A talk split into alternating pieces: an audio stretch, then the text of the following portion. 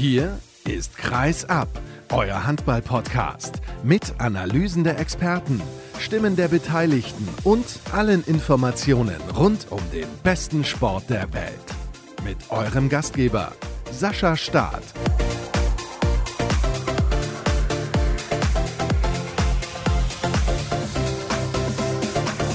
Menschenskinder, liebe Leute, da habe ich mir gedacht, Themenvielfalt, das ist doch genau eure Sache, das ist doch überragend. Dann habe ich in der letzten Sendung über die Aktualität gesprochen. TBV Lemgo Lippe, ein Verein mit vielen Fans, wo immer viele Leute reinhören, habe ich gedacht, total interessant. Eine Zeitreise, habe ich in die Vergangenheit geschaut. TV Niederwürzbach aus den 90ern, habe ich sehr viel Rückmeldungen bekommen und habe gedacht, müssen viele Leute hören. Aber war nicht so. Auch Frauenhandball hatte ich drin und ein aktuelles Interview der Woche mit Jens Schöngart, das ich sehr, sehr interessant fand. Komischerweise hat es kaum jemand gehört. Die niedrigsten Hörerzahlen des Jahres mit Abstand. Ich bin enttäuscht. Ich weiß nicht, was ich machen soll.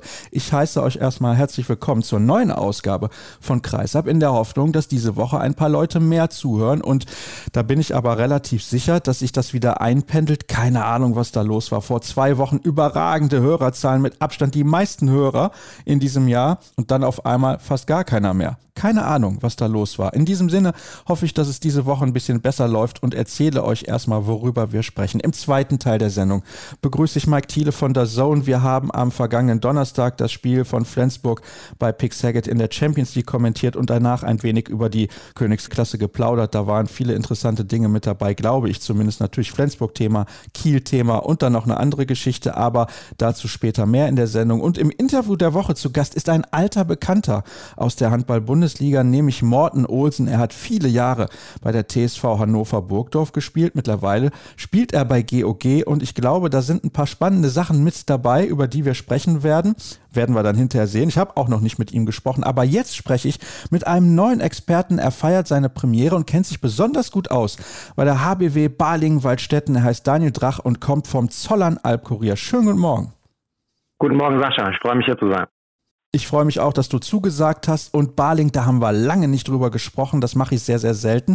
Eigentlich unverdienterweise, denn das ist eine Mannschaft, die höchst interessant ist, weil sie tatsächlich Ergebnisse liefert. Da kann man nur mit dem Kopf schütteln. Jetzt gucken wir alleine mal auf die letzten drei Partien. Und da denke ich mir, das kann doch irgendwie nicht wahr sein. Man hat, nein, wir schauen auf die letzten vier. Man hat hoch verloren zu Hause gegen die Rhein-Neckar-Löwen mit neun Toren.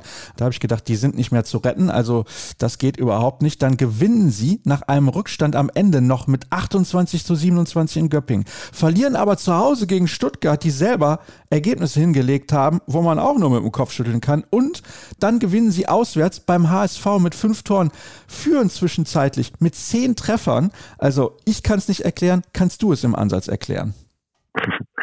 Ja, also du hast ja die letzten vier Partien angesprochen. Das Spiel gegen die Rhein-Neckar-Löwen liegt schon ein bisschen weiter zurück. Da haben die Balinger auch noch ein bisschen mit Corona-Nachwehen zu kämpfen gehabt.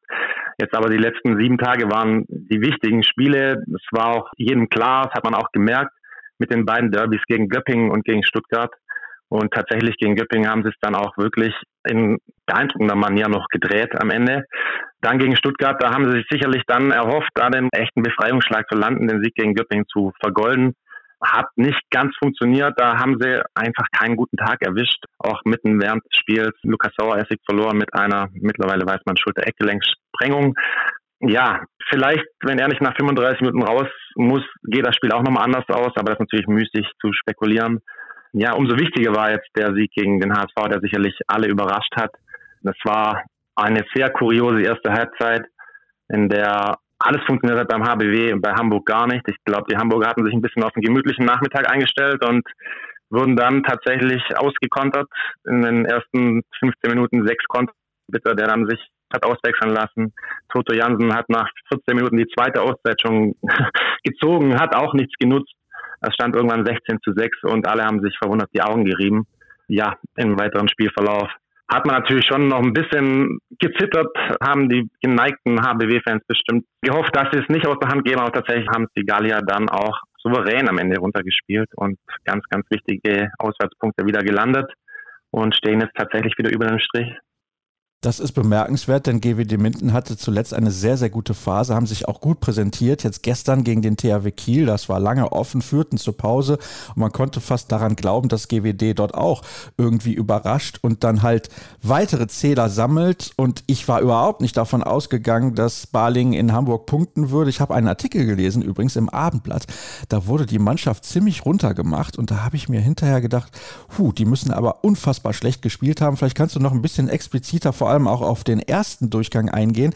Ich hatte es ja eben gesagt und du hast ja auch schon gesagt, Toto Jansen nach 15 Minuten hat er seine zweite Auszeit genommen und sie führten zwischendurch mit zehn Treffern Unterschied.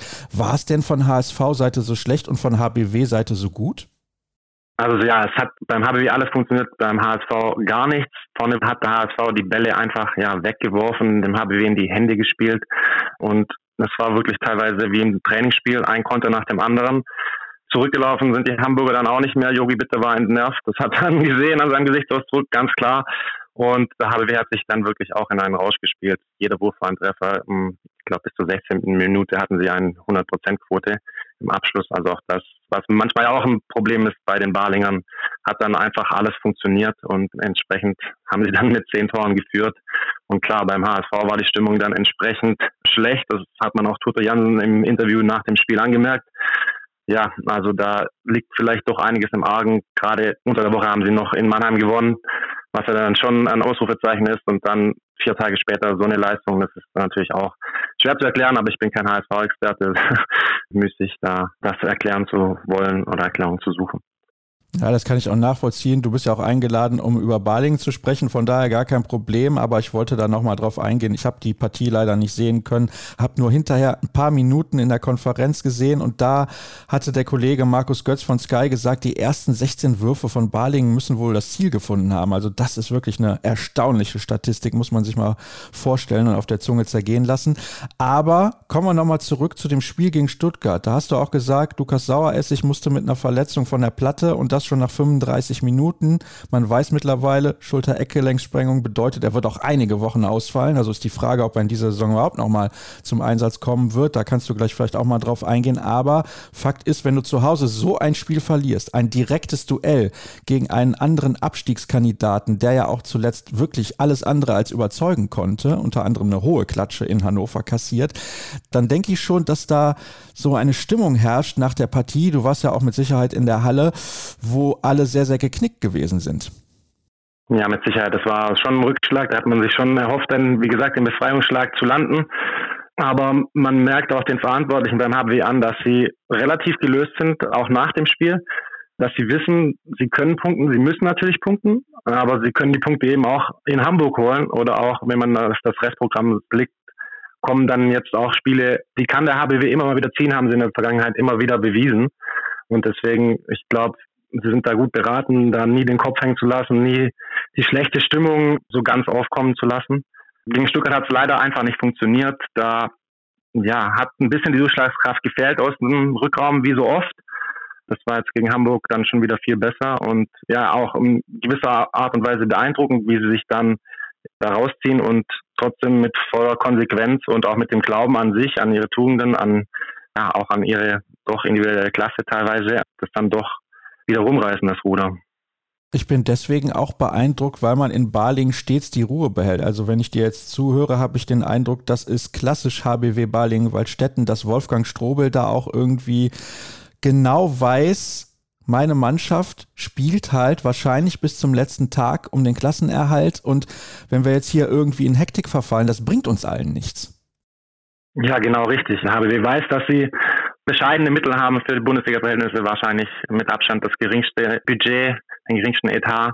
Und Jens Bürkle hat gestern auch wieder gesagt, sie wussten vor der Saison, wenn sie am letzten Spieltag noch die Chance haben, die Klasse zu halten und ein Finale zu haben, dann wäre das schon gut. Und im Moment sieht es jetzt auch wieder so aus, als könnte es wieder bis zum letzten Spieltag spannend werden. Und da hat der HBW in der Vergangenheit schon bewiesen, dass sie Abstiegskampf können, dass sie dann auch in den entscheidenden Phasen dann eben die wichtigen Punkte holen können. Natürlich ist das, das wissen auch alle im Verein, nicht gesagt, dass es dann wieder so läuft. Aber in Hektik zu verfallen, bringt da natürlich keinem was. Und der HBW brett das auf die Spitze, kann man schon so sagen, ja. Ja, das ist eine nette Formulierung. In der Tat ist das so, aber sie kennen es halt und sie wissen, wie das funktioniert, dort unten im Tabellenkeller unterwegs zu sein.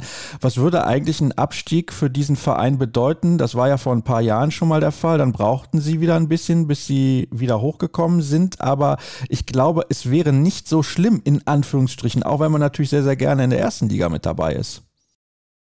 Ja, definitiv. Natürlich möchte man in der ersten Liga bleiben, ganz klar. Aber ich glaube, die zweite Liga, wenn es dann wieder nur ein, zwei Jahre sind, wären kein Beinbruch. Es ist natürlich dann fraglich, inwiefern der Kader zusammengehalten werden kann. Wobei ich denke, dass die meisten auch in der zweiten Liga mitziehen werden. Deswegen, klar, keiner will absteigen. Dafür kämpfen sie auch in Balingen. Aber wenn es passieren würde, wäre es, wie du sagst, wahrscheinlich kein Weltuntergang. Lass uns ein wenig in die Tiefe gehen, was diese Mannschaft angeht, wenn ich mir mal so die Quoten anschaue aus dem Rückraum. Puh, das ist nicht sonderlich gut. Lipovina 48 Prozent. Dann haben wir Jonas Schoch 48 Prozent. Björn Zintel, okay, der liegt bei 56 Prozent Wurfquote. James Scott 44 Prozent. Lukas Saueressig, der sich allerdings ja nun verletzt hat, 58 Prozent. Das sind Quoten aus dem Rückraum, insgesamt betrachtet, da wird es natürlich schwer. Und du hast ja auch gerade gesagt, jetzt der HSV hat Barling relativ viele Bälle in die Hand gespielt und dann konnte man leichte Treffer erzielen. Aber ich kann mir vorstellen, insbesondere der Positionsangriff ist ein großes Problem. Definitiv. Also es gibt Phasen, da läuft beim HBW dann auch alles. Wenn Fladan Lipovina trifft, läuft es eh immer besser bei den Barlingern. Aber es gibt auch Phasen, da merkt man richtig, dass der HBW sehr, sehr viel und lange für seine Tore arbeiten muss und im Gegenzug dann oft ganz schnell das Gegentor bekommt und dann kommen so Phasen zustande. Ich erinnere mich an das Spiel gegen Rhein-Neckar-Löwen. Da sind sie bis zur Halbzeit, bis zur 25 Minute dran, glaube ich sogar unentschieden und dann innerhalb von fünf Minuten geben sie das Spiel komplett aus der Hand. Mit einem 0 zu 5 Lauf gehen sie dann mit minus 5 in die Pause. Sowas passiert sehr oft und das hängt auch daran zusammen, dass teilweise echt die Durchschlagskraft aus dem Rückraum fehlt. Wenn es bei Fladan Lipovina nicht läuft, die Gegner können sich da natürlich auch darauf einstellen, dann fehlt oft das gewisse Etwas, die Gefahr aus dem Rückraum.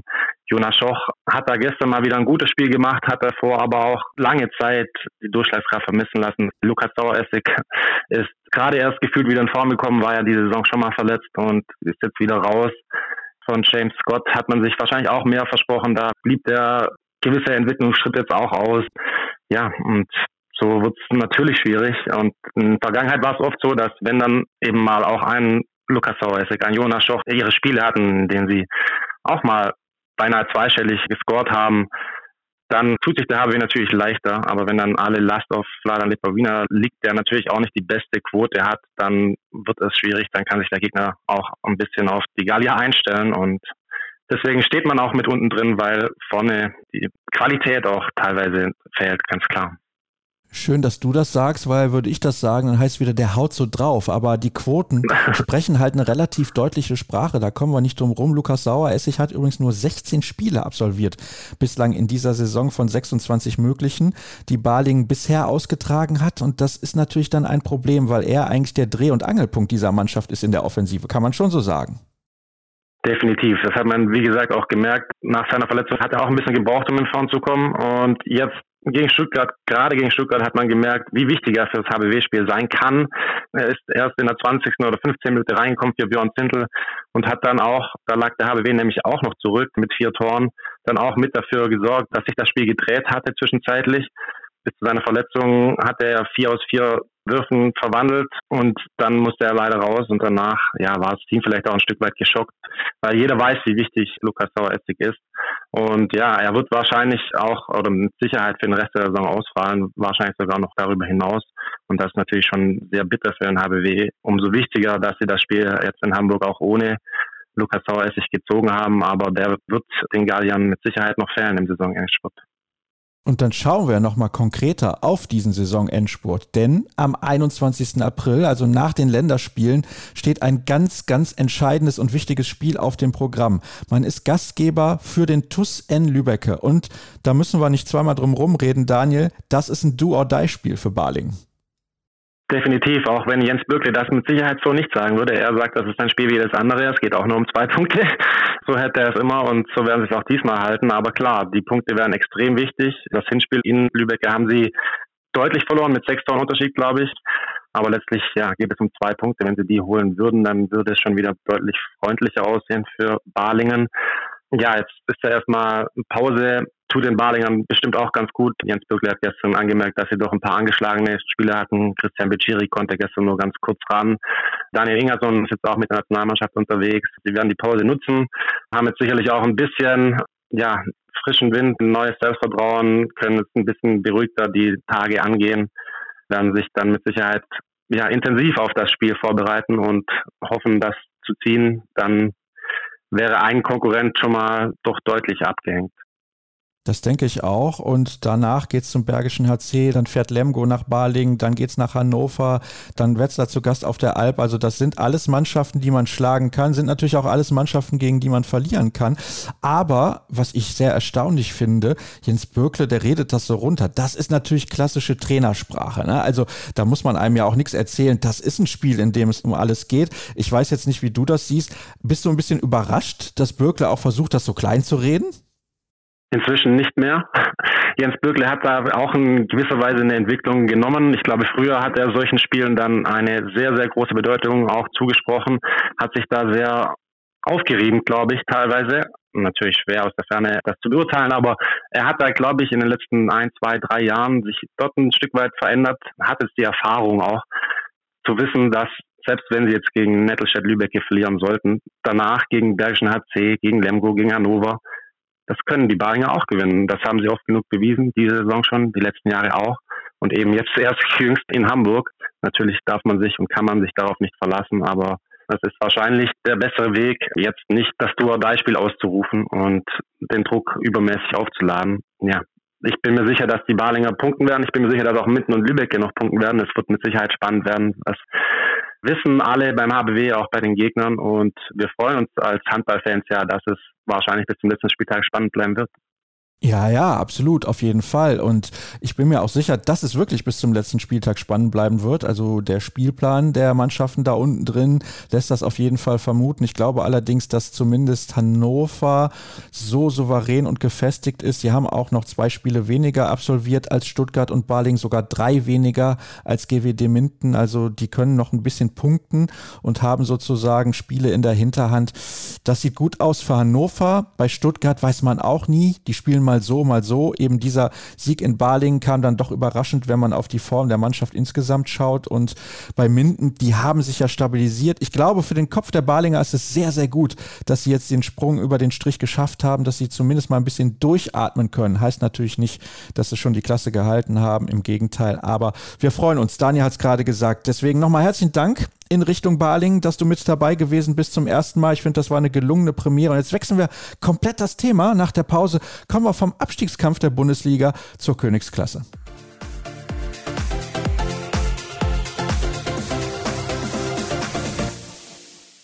Weiter geht's mit der heutigen Ausgabe von Kreisab, aber wir müssen es ehrlich zugeben.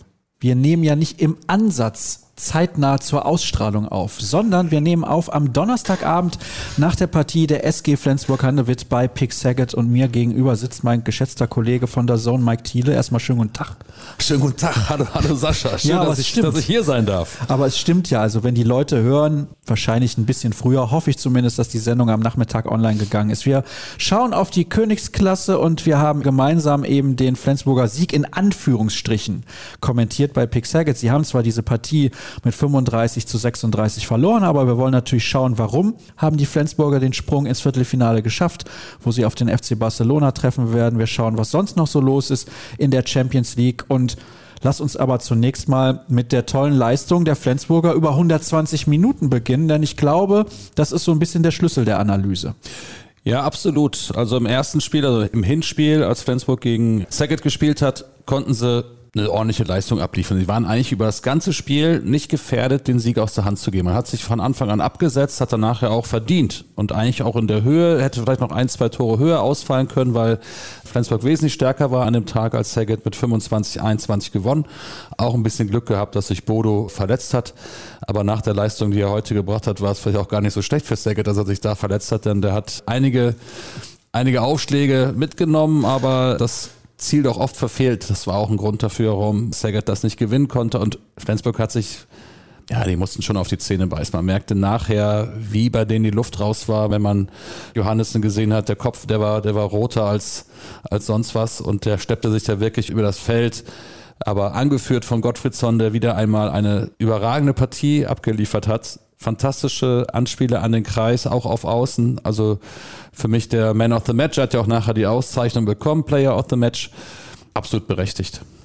Wir haben auch im Kommentar darüber gesprochen, dass Flensburg gut reingekommen ist in diese Partie und das Tempo von Anfang an hoch war. Ein Punkt war, man wusste, erzielt man selber 22 Tore, muss Saget schon mit fünf Toren Unterschied diese Partie gewinnen. Und von Anfang an war viel Geschwindigkeit drin. Es gab Tore auf beiden Seiten, auch wenn Flensburg ein bisschen besser von Anfang an mit dabei war. Sie hatten auch Benjamin Buric, der ein paar weggenommen hat. Alilovic auf der anderen Seite wurde dann frühzeitig auch von der Platte genommen von Juan Carlos Pastor. Da muss man sagen, man hat direkt ein Gefühl dafür entwickeln können, dass Flensburg wahrscheinlich mit einem positiven Ergebnis nach Hause fahren wird. Hattest du diesen Eindruck auch? Das war meiner. Ich fand, am Anfang hat Flensburg das sehr schlau gemacht, wirklich mit Ruhe die Angriffe ausgespielt. Wir haben das gesehen, in den ersten zehn Minuten waren drei, vier Mal war Zeitspiel angezeigt oder der Arm ging hoch, der Schiedsrichter. Und sie haben es immer geschafft, aus dieser Drucksituation noch das entscheidende Tor zu erzielen. Dadurch konnte man diesen Vorsprung super halten. Saget kam überhaupt nicht ins Spiel, hatte sich super Chancen rausgearbeitet. Gegenstoß, Kreis, aber alles pariert vom Buric. Der war in der Anfangsphase der entscheidende Mann für Flensburg, weil wenn in so einem Hexenkessel 8500 Leute schreien dich dann irgendwann in Grund und Boden, also wenn das über 60 Minuten geht, ist der Druck schon enorm hoch. Wenn man dann auch noch die Kondition verliert hinten raus oder einfach mit den Kräften am Ende ist, dann kann sowas auch mal schnell nach hinten losgehen. Das war Glück für, für Flensburg oder natürlich dank der fantastischen Torterleistung von Buric dem geschuldet, dass man eben mit diesem positiven Gefühl auch in die Halbzeitpause ging und mit einer Führung von einem Treffer. Das kam ja auch noch dazu. Und wer mir auch sehr, sehr gut gefallen hat, und du hast ihn ja eben schon angesprochen, Jim Gottfriedson, er hat wirklich auch Pässe gespielt auf Johannes Goller. Und ich finde insbesondere dieses Zusammenspiel war herausragend gut. Da waren No-Look-Pässe dabei, wie vom anderen Stern. Also wirklich fantastisch. Und vor allem, man hat halt wieder gesehen, Jim Gottfriedson, wenn er anscheinend körperlich frisch genug ist, was er ja gewesen sein muss, sonst hätte er ja nicht so spielen können, was das auch geistig dann macht, dass er natürlich dann sofort wieder auf einem anderen Level ist. Nach der Europameisterschaft haben wir gesagt, wahrscheinlich überspielt, weil bei Flensburg nicht die Form stimmte und viel hängt natürlich an ihm. Aber in Saget heute Abend, also wie gesagt, wir nehmen ja am Donnerstagabend auf, da hat er wirklich brilliert und er hat das Spiel einfach sehr, sehr clever und intelligent gestaltet. Insbesondere fand ich, ich weiß, du bist nicht immer der größte Fan von Johannes Goller, ist ein guter Spieler, aber du sagst, es gibt bessere Kreisläufe, aber er hat halt heute die Sperren auch sehr, sehr gut gehalten gegen diese unglaublich massiven Gegenspieler, muss man auch sagen, muss man so erstmal machen. Also ich finde, Johannes Goller ist ein, ist ein super Kreisläufer definitiv, wie er da die Bälle auch immer flach angespielt von Gottfriedsson aus dem Kreis rausholt. Das ist ja die Spezialität von der Kreiskooperation mit ihm und Gottfriedsson. Und wenn er den Ball hat, ist er nicht zu halten. Das ist einfach so. Er hat heute die Bälle, die er bekommen hat, hat er alle, alle ordentlich versenkt, hat auch in der Abwehr eine gute Leistung gezeigt. Also auch heute wieder mal sehr, sehr gut von Goller. Und klar, wenn man Jim Gottfriedson als Mittelmann hat, kann man sich als Kreisläufer, glaube ich, wirklich glücklich schätzen. Das auf der anderen Seite aber auch Bombatsch, darf man jetzt nicht vernachlässigen, weil der hat auch eine sensationelle Leistung gezeigt. Ich mag seine, seine skurrilen Bewegungen teilweise, wie er dann plötzlich das Anspiel hinterm Rücken macht oder diese Geistesblitze, wo man als Abwehrspieler gar nicht mit rechnet.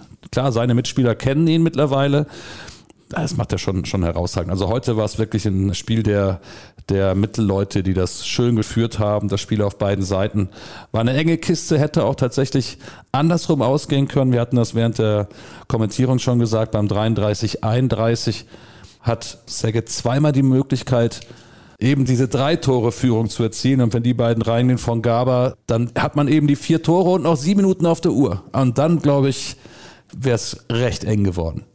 Es war einmal ein Fehlpass von Gaber auf deren Bombatsch, der vorne schon völlig blank war. Also der hätte ihn, würde ich jetzt mal behaupten, versenkt. Und dann eine Minute später vielleicht oder sowas, da tritt Gaber beim Tempo-Gegenstoß auf den Kreis, unabhängig davon, dass Kevin Möller den noch gehalten hätte, wäre aber auch ins Seiten ausgegangen, wäre also Ballbesitz für Saget gewesen. Zwei Situationen, die dann halt den Unterschied ausmachen, weil wir, wir sprechen nach Spielen ganz oft darüber, über diese Kleinigkeiten. Das sind eben genau diese Kleinigkeiten, die dann entscheiden, kommst du weiter oder nicht oder kippt es nochmal oder nicht. Ja, das ist genau die Situation. Zwei vor, sieben Minuten, das sind die Big Points. Auf der anderen Seite vergibt Mensa Larsen und im Gegenstoßpass, den dann aber dummerweise zu hoch ansetzt auf Bombatsch, vergibt man dann eben diese drei Tore Führung und danach, du hast es schon gesagt, der Schritt in den Kreis, man darf auch nicht vergessen, Bodo auch noch mit zwei Fahrkarten, alle Würfe von ihm waren heute oben viele auch, auch drüber, keine, keine guten Würfe. Drei aus elf hast du, glaube ich, eben gesehen in der, in der Statistik. Das war dann einfach zu wenig. Und da war Flensburg heute trotz der dezimierten Mannschaft, man musste auf Magnus Röth verzichten, man musste auf Semper verzichten, man musste auf Mensing verzichten, auf der Rückraum linken Seite, alle drei verletzt. Und dann hat man sich mit vier Rückraumspielern tatsächlich durch dieses Spiel gekämpft. Also Hut ab vor der Leistung von Flensburg. Das wollte ich nämlich gerade sagen. Man muss wirklich den Hut ziehen. Sie spielen trotzdem immer wieder einen guten Ball. Ja, sie haben Ergebnisse drin in der Bundesliga, wo du dich fragst, wie das sein kann spielen zum Beispiel gegen GWD Minden zu Hause nur unentschieden. Das ist natürlich ein Ergebnis, ja, Minden im Aufwind, aber trotzdem, das kann natürlich nicht sein. Als SG Flensburg-Handewitt musst du zu Hause solche Spiele gewinnen, weil es geht natürlich für sie auch in der Liga noch um den wichtigen zweiten Platz, damit sie überhaupt nächstes Jahr wieder in der Champions League spielen können. Ja, aber für Minden geht es auch gegen den Abstieg, also auch ziemlich. Ja, ja, wichtig. aber Nein, es gibt da einen kleinen, aber feinen Qualitätsunterschied zwischen beiden Mannschaften. Ich weiß genau, was du meinst, aber auch dieses Jahr wieder die Verletzungsmisere von Flensburg. Ich will das gar nicht als Entschuldigung anführen oder, oder sonst was. Aber jetzt musste man heute auf Röth verzichten, der an Corona erkrankt war und ein kardiologischer Befund sagte eben, dass das schon ernst genommen werden soll und man erst neue Tests machen muss.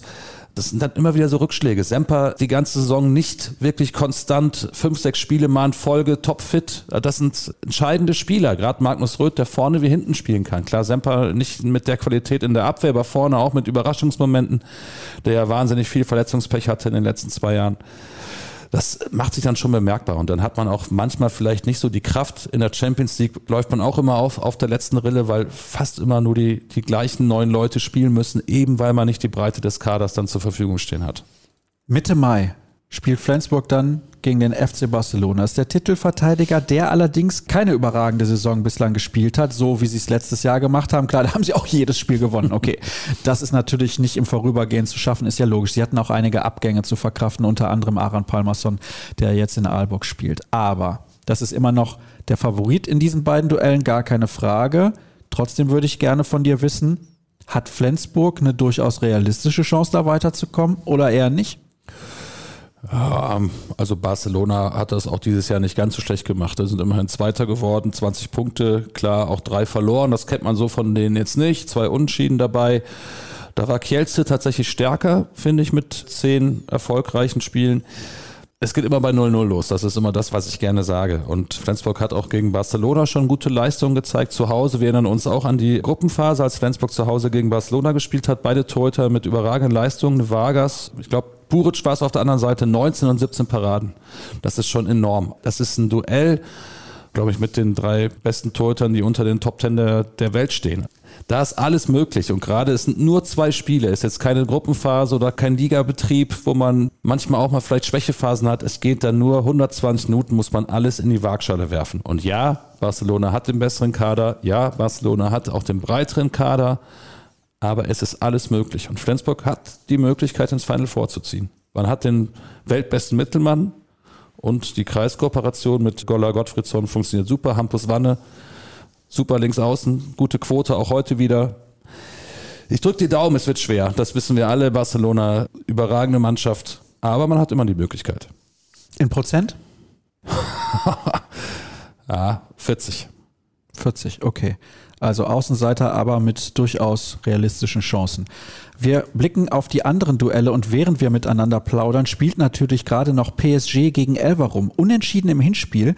Gerade führt PSG mit 7 zu 6 und wir können natürlich jetzt nicht so lange miteinander quatschen, bis dieses Spiel zu Ende ist. Aber da wird der nächste Gegner des THW Kiel ausgespielt. Und da platzte natürlich letzte Woche diese Hammermeldung hinein in die Aufzeichnung von Kreis ab. Deswegen konnte ich da nur so halbwegs reagieren. Ich hatte eigentlich versprochen, diese Woche ausführlich darüber zu sprechen, werde das gleich noch im Interview tun mit Morten Olsen von GOG, der ja jahrelang bei der TSV Hannover Burgdorf in der Bundesliga gespielt hat, der natürlich aus der Nationalmannschaft Niklas Sandin auch gut kennt und der auch selber, weil er ja auch schon näher am Ende seiner Karriere ist als dem Beginn seiner Karriere, sehr gut beurteilen kann, warum man dann irgendwann wieder in Dänemark spielen möchte und warum man diesen Schritt auch zurückgeht.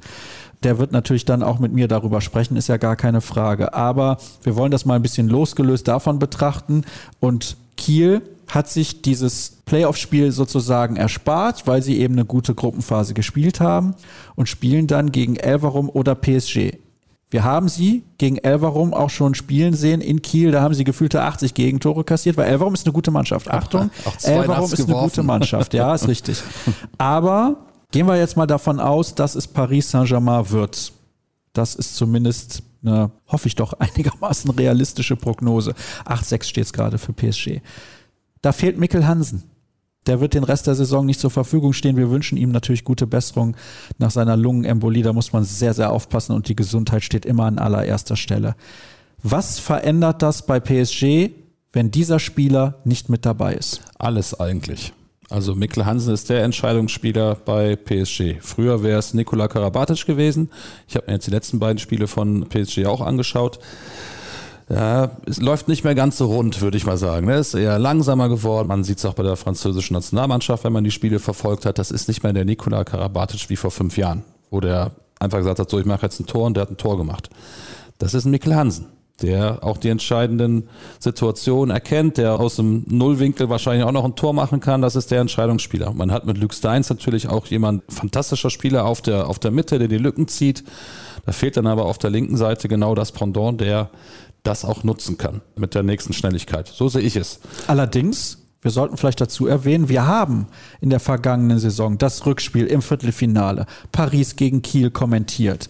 Dort war Mikkel Hansen zwar dabei, aber der Spieler, der es auf halb links für PSG gerissen hat, war Prondy. Auch richtig, da kommt der nächste. Also danke, dass du es noch mal erwähnst. Man hat dann mit Sicherheit auch noch den anderen in der Hinterhand. Aber so Mikkel Hansen kannst du eigentlich nicht, nicht ersetzen. Egal wer es von den beiden wird, ich glaube, da ist Kiel Favorit. Okay, das heißt, du gehst davon aus, die qualifizieren sich fürs Final Four. Ich glaube ja, weil Sargosen auch jetzt gerade zur, zur guten Form aufläuft. Also wir haben den oft kritisiert, keine guten Wurfquoten, oft überpaced er in den wichtigen Situationen. Man hat es bei der EM auch wieder gesehen, als sie ausgeschieden sind, hat er die drei letzten Würfe genommen und alle drei waren daneben. Kann auch manchmal Pech sein, aber das macht eben dann einen Weltklasse-Spieler zu einem vielleicht Weltklasse-Spieler aus der zweiten Reihe aus. Er bringt alles mit. Das ist ein super, super Handballer und er hat jetzt die Form gefunden, dass er auch die Mannschaft tatsächlich da, dahin führen kann. Beim letzten Mal Final Four war er auch der entscheidende Spieler, der Kiel dahin geworfen hat. Vielleicht wartet er nur auf die Spiele. Ja, das kann natürlich sein. Also er hat nicht dafür gesorgt, dass sie sich für das Final Four qualifizieren, aber hat im Final Four natürlich sehr, sehr gut gespielt, auch wenn damals Henrik Pekeler zum MVP gewählt wurde, Ende Dezember 2020. Ja, also Kiel ist Favorit, egal gegen wen sie spielen. Mittlerweile PSG plus vier. Also wir gehen jetzt mal davon aus, dass das so kommen wird. Glaubst du, es verändert etwas im Kopf der THW-Spieler, dass sie jetzt wissen, Sargosen geht, Landin geht auch?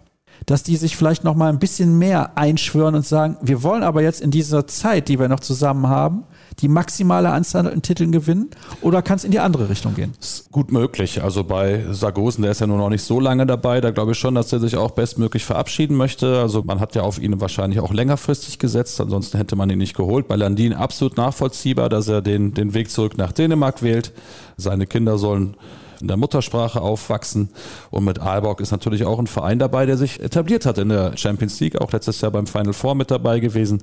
Deswegen ist der Schritt absolut nachvollziehbar. Und Landin weiß auch, was er dem THW Kiel zu verdanken hat. Also das muss man auch mal ganz klar sagen. Er fühlt sich auch wohl in Kiel. Nachbar von Torge Greve übrigens. Den du kennst. ja, genau. Und deswegen glaube ich schon, der wird alles geben. Das ist ein absoluter Vollprofi, einer meiner wirklichen Lieblingstorhüter und auch menschlich ganz feiner Charakter, deswegen der wird alles geben, damit der THW noch die bestmöglichsten Erfolge erzielt. Übrigens, Rasmus Lauge wechselt wohl zurück zu Beringborg-Silkeborg, war dann auch zehn Jahre im Ausland. So ein Zufall. Die Steuern. Die Steuern in Dänemark. Ja, ich bin jetzt nicht der Steuerexperte von Dänemark, aber ich glaube, das hat auch ein bisschen was damit zu tun, ja. Das ist natürlich ein riesiger Vorteil. Muss man einfach klipp und klar so sagen. Wenn du dann ein bisschen was an Geld sparst, also ein bisschen was ist gut, das muss wohl signifikant viel sein. Und okay, Aalborg hat das Geld, muss man auch dazu sagen. Und die Spieler haben dann auch ein gewisses Alter. Niklas Landin ist dann, glaube ich, irgendwie 35 oder sowas. Okay, kann man nachvollziehen. Oder jetzt schon 35, weiß ich nicht. Kann ich gleich vielleicht nochmal nachgucken. Wir haben noch zwei weitere Duelle, natürlich im Viertelfinale. Aalborg gegen Westbrem. Was sagst du dazu? Sehr interessant, weil beide Mannschaften nach meiner Ansicht auf dem gleichen Leistungsniveau stehen. Glaubst du, dass Westbrem stark genug ist, um gegen Aalborg dagegen zu halten? Ja. Glaube ich schon. Wenn die komplett sind mit der normalen Truppe, sind die stark genug, um Aalborg auch zu besiegen. Gerade zu Hause ist es nicht einfach, ein Ungarn zu spielen. Die Leute sind schon sehr euphorisch beim Spiel mit dabei. Man hat es heute auch gesehen bei Saget. Da brannte teilweise schon die Halle. Und ich finde, Westbrem hat auch eine hervorragende Mannschaft. Deswegen Duell auf Augenhöhe, würde ich sagen. Aber nicht Kielce gegen Montpellier, das nicht auf Augenhöhe. also bei allem Respekt vor Montpellier, wie sie aufgetreten sind bislang in der Champions League Saison. Sie haben sich auch äußerst souverän gegen Porto durchgesetzt, in Porto unentschieden gespielt, aber zu Hause mit 35 zu 27 gewonnen und das war auch zu keinem Zeitpunkt gefährdet, also von Anfang an Vollgas gegeben. Ich glaube aber nicht, dass dieses Kielce es sich nehmen lässt, ins Final Four einzuziehen. Für mich tatsächlich sind sie der Favorit auf den Titel. Kielce ist ja gefühlt auch die Mannschaft mit dem größten Kader der Welt. Also ja, ja äh, zwei Mannschaftsbusse. Hat ja fast schon so American Football Ausmaße, was die auf dem Mannschaftsbericht stehen haben. Nein, Spaß beiseite. Kielce, absolute Top-Favorit, auch wenn man die Leistung in der Gruppenphase ansieht. Ich habe es eben schon gesagt, zehn Siege stehen vier Niederlagen gegenüber. Und hier der klare Favorit gegen Montpellier. Auch wenn wir auch da sagen müssen, zwei Spiele sind zu spielen. Da ist alles, alles möglich. Und da ist vielleicht auch mal eine Überraschung drin. Aber Montpellier, vielleicht ein kleiner Nachteil, fängt erst zu Hause an, muss dann nach Kielce. Meistens ist es besser, danach das Spiel zu Hause zu machen. Und in der Hala Legionov in Kielce ist auch eine bombastische Stimmung. Das habe ich selbst schon miterlebt. Von daher bin ich mir relativ sicher, dass Kielce da weiterkommen wird, auch wenn man die Franzosen definitiv nicht unterschätzen sollte. Vor ein paar Jahren, als sie die Champions League gewonnen haben, hat auch keiner damit gerechnet, dass sie das tun werden. Haben jetzt nicht mehr ganz die Qualität in der Mannschaft, aber immer noch eine sehr, sehr gute Truppe. Hast du jetzt gerade gesagt, Kielce Top-Favorit, um Montpellier zu schlagen oder insgesamt? Ich glaube tatsächlich auch insgesamt für mich die ausgeglichenste Mannschaft und ich mag den Spielstil, den Duschebaev spielen lässt. Das ist einfach so. Vielleicht ist es auch ein bisschen nur Sympathie meinerseits. Aber ich glaube schon, dass Kelze sehr, sehr gute Chance hat, dies Jahr die Champions League zu gewinnen. Du wirst wieder Trainer übrigens, kannst es nicht lassen. Ne?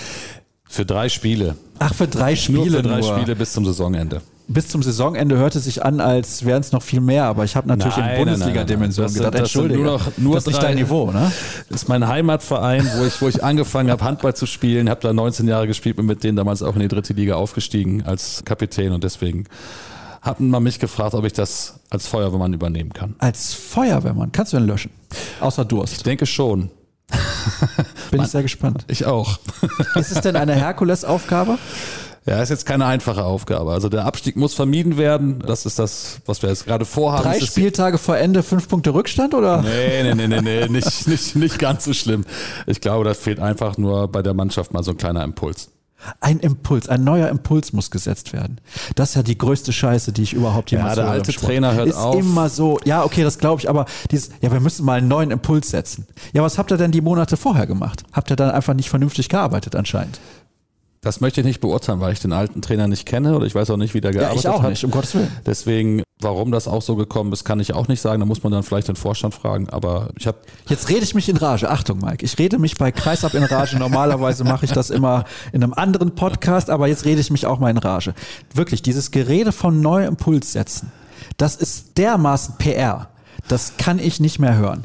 Okay, man hat sich irgendwie satt gesehen beispielsweise. Das ist vielleicht eine Aussage, mit der ich leben kann. Wenn jetzt ein Trainer irgendwo fünf, sechs, sieben Jahre ist und sagt dann, es geht nicht mehr oder der Verein sagt, es geht nicht mehr, dann hat das nichts mit einem neuen Impuls zu tun, sondern dass sich es abgenutzt hat.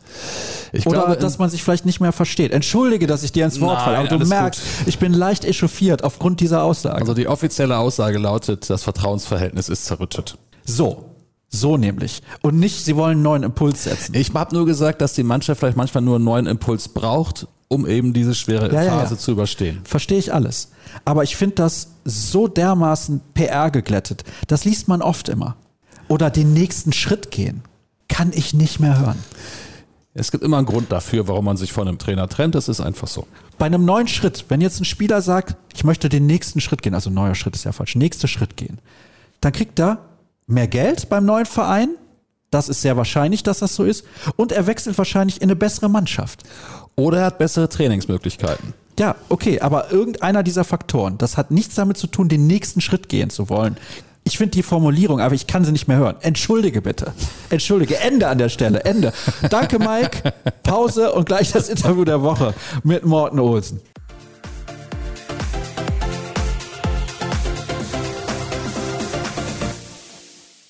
Interview der Woche Zeit und bevor es richtig losgeht, nochmal der Dank an alle Unterstützer. Es ist wieder jemand dazugekommen. Über patreon.com slash kreisab könnt ihr uns unterstützen mit einem kleinen Beitrag pro Monat. Dann werden die Kosten gedeckt sozusagen und das hilft mir sehr, sehr weiter. Daher nochmal herzlichen Dank. Ich erwähne jetzt die Unterstützer nicht namentlich, weil ich nicht weiß, ob der ein oder andere das möchte, aber nochmal der Hinweis, ihr könnt auch auf kreisab.de vorbeischauen. Dort rechts in der Navigationsleiste gibt es einen entsprechenden entsprechenden Button und da könnt ihr dann draufklicken und findet alle Informationen. Jetzt kommen wir aber zum Gespräch mit einem Spieler, der viele Titel mit der Nationalmannschaft gewonnen hat, der in Hannover gespielt hat, viele, viele Jahre. Da war er mal kurz weg. Darüber sprechen wir natürlich auch. Jetzt spielt er quasi bei seinem Heimatverein bei GOG einer Mannschaft, die eigentlich, finde ich zumindest, in der Champions League spielen müsste, wenn man sieht, welche Spieler in dieser Mannschaft spielen. Darüber werden wir auch plaudern. Ich freue mich sehr, dass er zugesagt hat. Morten Olsen, schönen guten Tag nach Dänemark. Hallo Morten. Hallo, guten Tag. Danke, dass ich hier dabei sein musste und ja, freue mich. Ich freue mich auch, vor allem, weil wir nur mal kurz in der Mixzone bei Turnieren miteinander gesprochen haben, aber ich bin mir sicher, dass du viel zu erzählen hast. Du hast mir letzte Woche geschrieben, ich habe Zeit, weil ich ja nicht bei der Nationalmannschaft bin. Es ist noch nicht so lange her, dass du bei der Nationalmannschaft mit dabei gewesen bist, bei den Olympischen Spielen das letzte Mal. Vermisst du denn die Nationalmannschaft so ein kleines bisschen?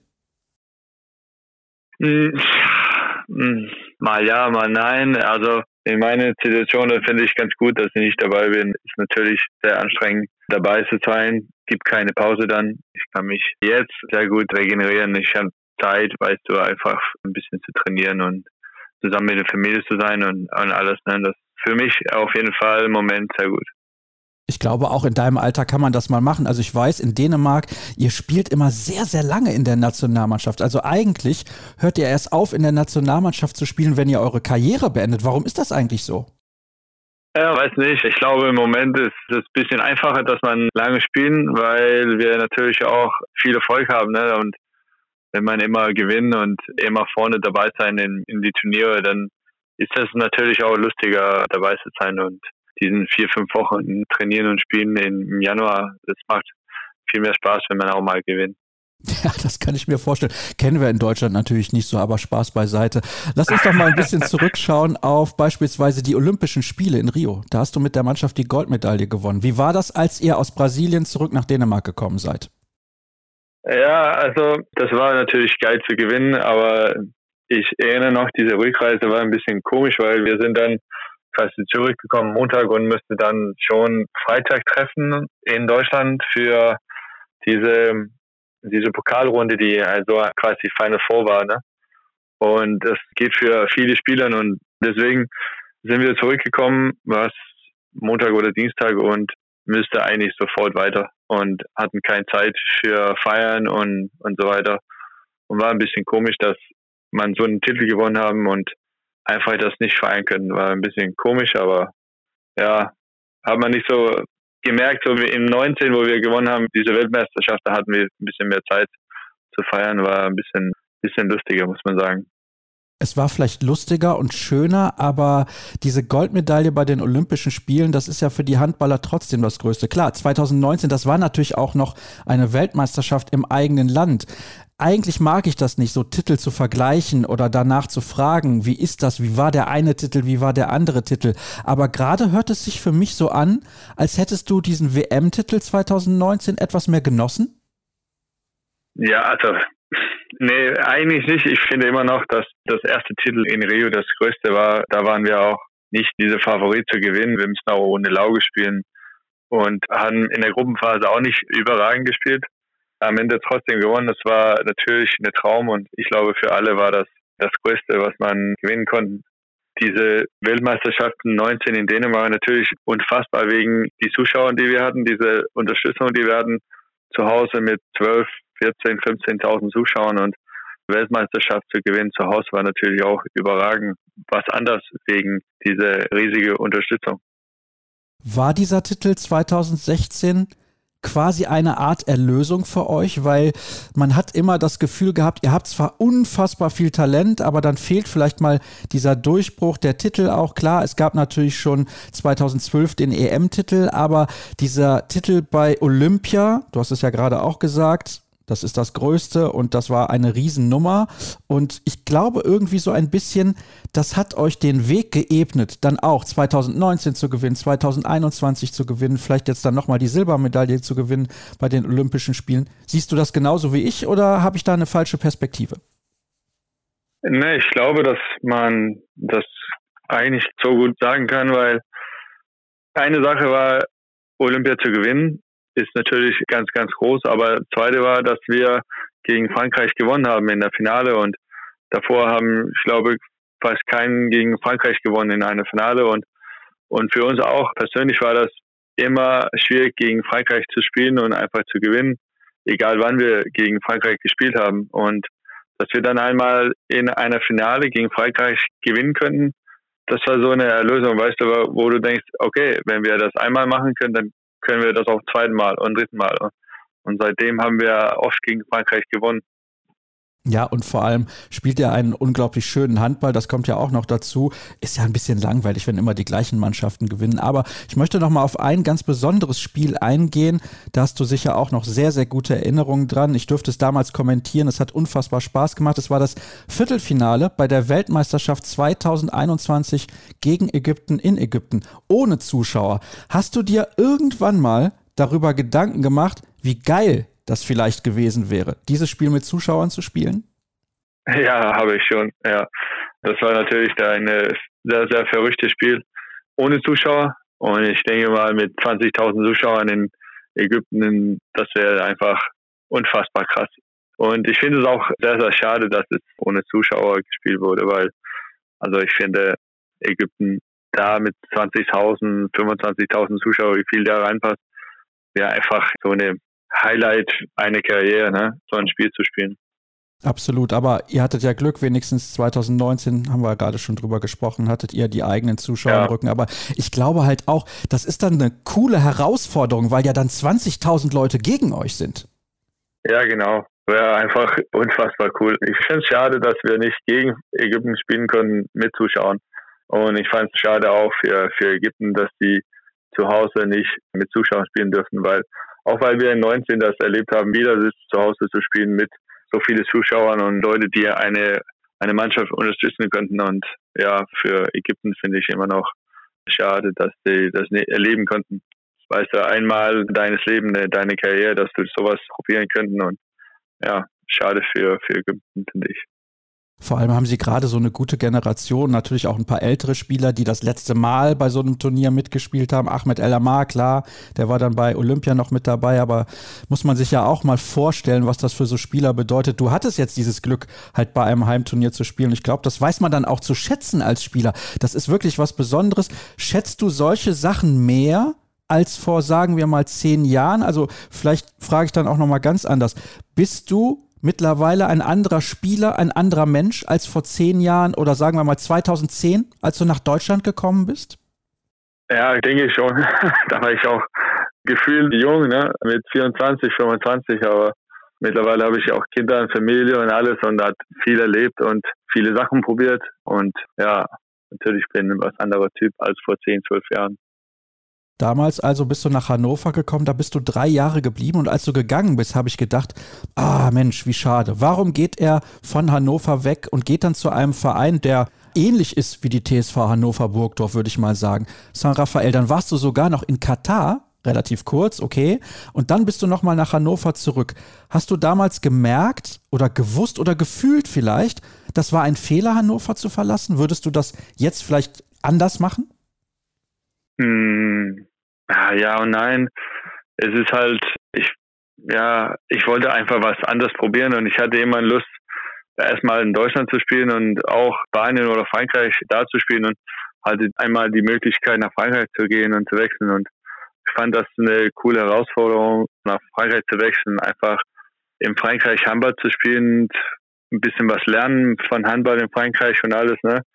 Aber ist klar, dass ich wollte auch, ich habe gemerkt, dass ich wollte gern zurück. Ich hatte eine coole Zeit in, erstmal in Hannover und der dritte Jahr, wo wir auch Sechster wurde, da haben wir viel Spaß gehabt und ich hatte einfach Lust zurückzukommen, auch wegen der Druck in Bundesliga, die viele Zuschauer und alles.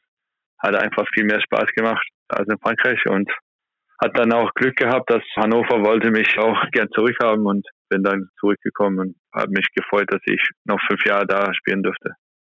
Und dann waren es zehn Jahre im Ausland. Das ist ja aktuell so ein großes Thema. Jetzt kommen dann viele Spieler zurück. Ja. Mikkel Hansen ist einer davon. Niklas Landin hat jetzt seinen Wechsel zur Aalborg bekannt gegeben. Plant man das dann auch ein bisschen, wenn man weiß, es ist natürlich finanziell auch lukrativ und interessant, genau zehn Jahre im Ausland zu bleiben? Also wärst du vielleicht noch ein Jahr länger geblieben in Hannover, wenn du diese zehn Jahre noch gebraucht hättest, also dieses eine Jahr, diese eine Saison mehr? Macht das einen Unterschied? Hm, ja, ich glaube schon, dass es einen Unterschied macht.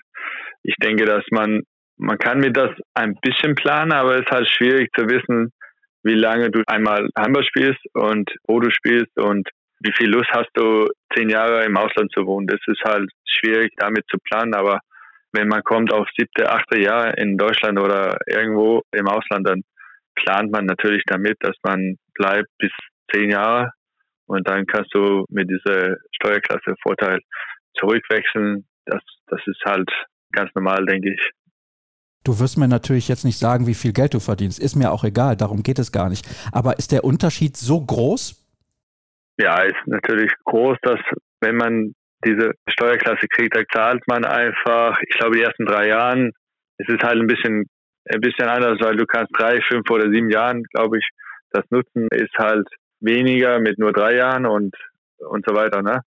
Man zahlt ein bisschen mehr bei fünf und sieben, aber ich glaube, man zahlt halt 28 Prozent plus 8 Prozent von deinem Bruttogehalt. Und normalerweise würdest du halt 50, 55 Prozent zahlen plus 8 Prozent. Das ist halt eine 20 Prozent Unterschied. Oh, das ist ordentlich. Also das hätte ich in Deutschland auch gerne. Da würde ich vielleicht auch noch mal ins Ausland gehen. Das ist wirklich sehr, sehr interessant. Was bedeutet das denn jetzt für den dänischen Handball und auch für die dänische Liga? Du bist jetzt 2020 zurück nach Dänemark gegangen. Die Qualität dieser Liga wird ja immer größer. Es gab jetzt übrigens ein unfassbares Finale in der regulären Saison. Also ihr habt ja so eine Hauptrunde und dann spielt ihr noch Playoffs. Ihr seid übrigens Erster geworden mit GOG. Herzlichen Glückwunsch dazu. Also eine fantastische Saison gespielt bislang. Ja, Dankeschön. Und es gab ja ein Finale um den Klassenerhalt mit dem Team Twist Holstebro, mit Kolding und noch einer anderen Mannschaft, die dann am letzten Spieltag abgestiegen ist. Was bedeutet das? Was hat sich verändert in den letzten zwei, drei Jahren in der dänischen Liga, im dänischen Handball, deiner Meinung nach? Ich glaube, es ist eine Entwicklung über längere Zeit. Ich denke, dass viele junge Spieler sehr gut trainieren. Es gibt viele Vereine, die mit jungen Spielern in der Saison eingehen und viele junge Spieler entwickeln. Wir haben sehr, sehr viele sehr gute junge Spieler. Ich denke, dass wir könnten einfach drei Mannschaften machen, die, die gut mit nach vorne spielen können bei so einer WM oder EM. Das ist halt, wie sagt man, es ist halt eine, ja, es ist schwierig zu sagen, aber es gibt so viele gute junge Spieler, dänische Spieler, die, die, die in Dänemark spielen und deswegen ist der Breite von die Mannschaften sehr gut. Und jetzt kommen auch die alten Spieler, die Nationalspielern zurück, wegen natürlich diese zehn Jahren oder auch wegen Olbo haben ein gutes Projekt mit viel Geld und, und können die Spieler auch holen. Und das bedeutet halt einfach, dass die Mannschaften besser werden und dass wir eine gute Liga haben. Ich denke, dass in ein paar Jahren, dass wir auch einer von der besten sind. Nicht wie in Deutschland, weil Druck und Zuschauerzahl sind viel größer als in Dänemark, aber ich denke, dass die Mannschaften sehr, sehr gut sind in, in Dänemark. Ja, das glaube ich auch. Also da müssen wir gar nicht drüber sprechen. Ich habe es ja am Anfang gesagt, ihr habt eine Mannschaft, die eigentlich in die Champions League gehört. Wenn man sich die Spieler mal anguckt, Anders Zachariasen am Kreis, ihr habt einen Matthias Gitzel, du bist mit dabei, Torbjörn Bergerüth. Also das sind ja alles wirklich sehr, sehr gute Spieler. Oskar Bergendahl ist jetzt gerade zum besten Defensivspieler bei der Europameisterschaft gewählt worden. Schafft ihr denn den Sprung in die Champions League für die neue Saison? Was glaubst du? Naja, ich hoffe, ja. Leider gibt es nur einen Platz in, in der Champions League für die dänischen Mannschaften und dafür müssen wir dann halt Olbau schlagen und äh, Titel gewinnen. Das ist unser Ziel und das, das machen wir hoffentlich auch. Ja, es wird natürlich sehr, sehr schwer, aber ich habe es ja gerade gesagt, ihr seid Erster geworden in der Hauptrunde. Also ihr habt schon eine Chance, eine realistische Chance zu gewinnen. Ja, haben wir. Das Problem halt für, für uns, dass wir haben mit Torbjörn, der hat eine Verletzung bekommen vor einem Monat und wir wissen nicht, wann er wieder spielen kann. Und natürlich auch mit Matthias Gissel hat seine hintere Kreuzband gerissen bei der EM und ob der spielen kann für uns die Saison, wissen wir auch nicht. es ist halt dann ein bisschen schwieriger, aber ich denke, dass wir immer noch eine gute Potenzial haben zu gewinnen. Wir sind immer noch Erster in der, in der Liga und haben sehr, sehr gut gespielt und auch in der Europa League machen wir das ganz gut. Ja, das glaube ich auch, dass ihr das da ganz gut macht. Habt ihr auch realistische Chancen, ins Final Four zu kommen und vielleicht sogar den Titel zu gewinnen.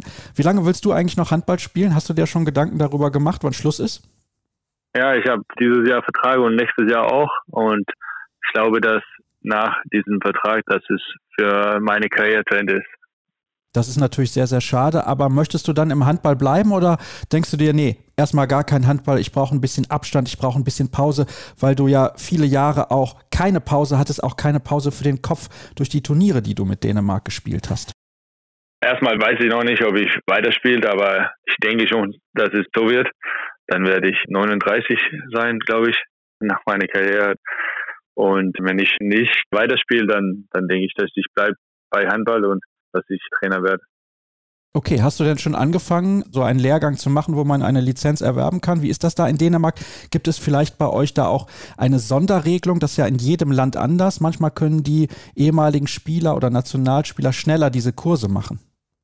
Ja, ich glaube, dass wir auch sowas haben. Ich fange im Sommer an mit so einem kleinen Kurs über vier Tagen und dann muss ich noch etwas machen. Ich weiß nicht genau, aber ich glaube, dass es auch eine Regel gibt, dass ich als Trainer anfangen kann und dann quasi während meine erste Jahr oder zweite Jahr, dass ich anfangen muss mit dieser Trainerlizenz. Ich weiß das nicht genau, aber ich glaube, dass es so ist. Dann bin ich mal sehr gespannt, wann wir dich dann auch an der Seitenlinie sehen werden. Ich könnte mir vorstellen, irgendwann mal hospitieren bei der TSV Hannover Burgdorf. Ist nur so eine Idee, aber eventuell wird es ja auch so kommen.